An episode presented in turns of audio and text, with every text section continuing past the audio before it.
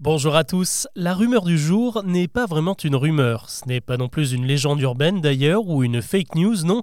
C'est plutôt ce que l'on appelle une hallucination auditive et nous sommes nombreux à en avoir fait l'expérience. Si vous avez moins de 40 ans ou que vous êtes un peu féru de hip-hop, vous avez forcément déjà entendu ce titre.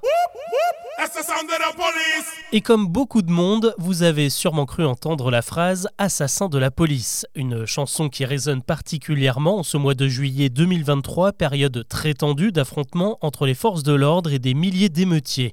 Et pourtant, contrairement à ce que l'on pourrait croire, eh bien ce n'est pas du tout les paroles du morceau, puisque l'artiste que l'on vient d'écouter s'appelle KRS-One, c'est un rappeur américain, et il ne dit pas Assassin de la police, mais plutôt That's the sound of the police, qu'on peut traduire par quelque chose comme c'est le bruit de la police, d'où le whoop whoop qu'on entend juste avant et qui imite le son des sirènes.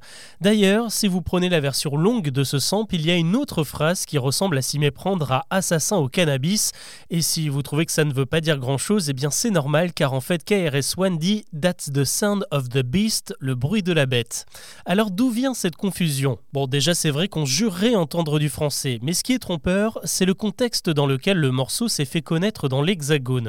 Le passage est tiré du film La haine, sorti en 95, et d'une scène devenue un peu mythique dans laquelle le DJ Cut Killer ouvre les fenêtres de son appart et se lance dans un mix au platine. Dans sa version, il empile plusieurs samples, plusieurs extraits, dont celui de KRS-One, suivi de Nick la Police, emprunté à NTM. Il y a aussi du Edith Piaf et un passage du titre Je glisse du groupe de rap Assassin. Bref, que des paroles en français accolées au morceau original de KRS-One. Et pour semer un peu plus la confusion, quelques années plus tard, NTM a repris le sample de l'américain dans son concert cultissime du Zénith de 98 publié en album live, il y a de quoi s'y perdre.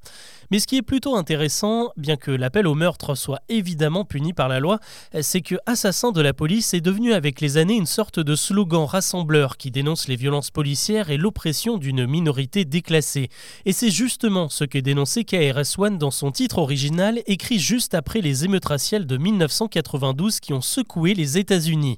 Malgré cette hallucination auditive, le message, lui, a été entendu.